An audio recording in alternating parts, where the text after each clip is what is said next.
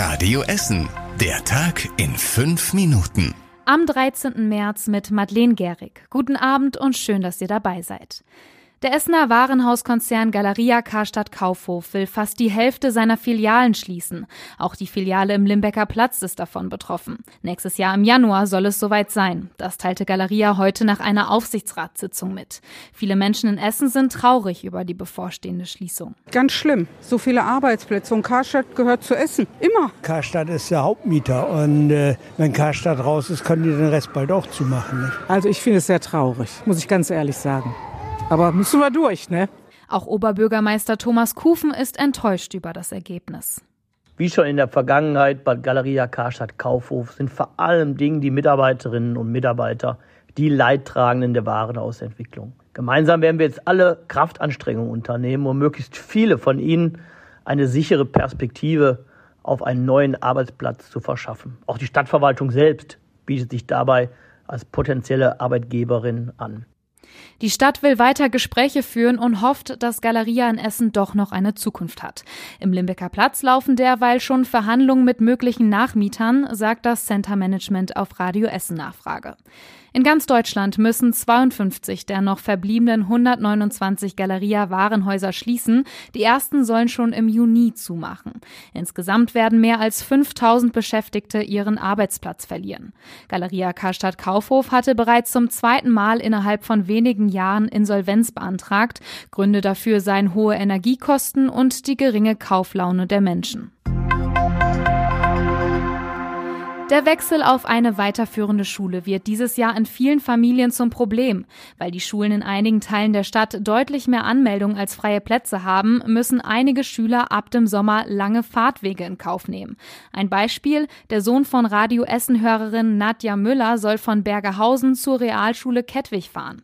Das dauert mindestens eine Stunde, aber nur, wenn die Busse pünktlich fahren. Jetzt haben wir einen langen Brief geschrieben an den Oberbürgermeister, an die Bezirksregierung, an das Schulamt in Essen und versuchen jetzt im allerschlimmsten Notfall einen Platz einzuklagen. Die Schulen haben aber keinen Platz für noch mehr Kinder. Auch an der beliebten Gustav Heinemann Gesamtschule in Schornebeck gab es viele Absagen, hat uns die Lehrerin Julia Klevin gesagt. Sehr schade ist es und das bricht uns oft auch ein bisschen das Herz, ist, dass wir nahezu jedes zweite Kind ablehnen mussten und so viele Schülerinnen und Schüler nicht an ihre Wunschschule kommen können. In diesem Sommer wechseln 5000 Kinder in Essen auf eine weiterführende Schule.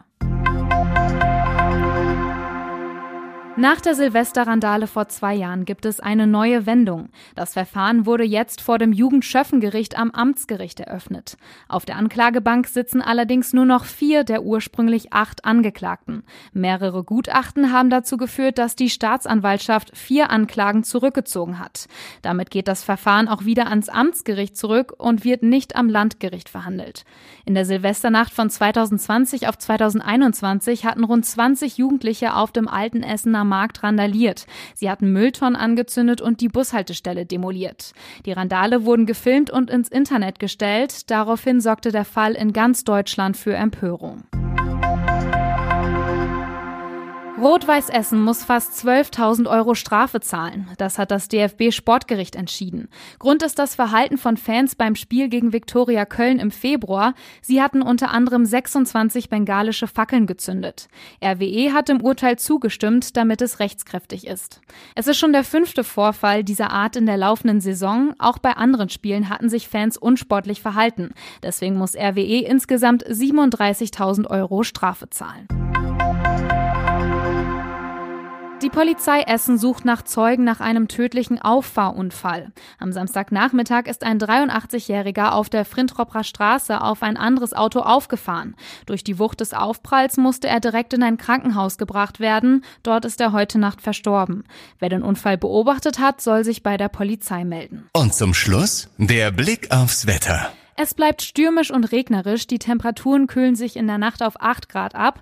Morgen bekommen wir bis zu 11 Grad. Es bleibt aber sehr windig, teilweise auch stürmisch. Und auch Regen bekommen wir immer wieder. Erst am Nachmittag kann dann mit etwas Glück mal die Sonne rauskommen.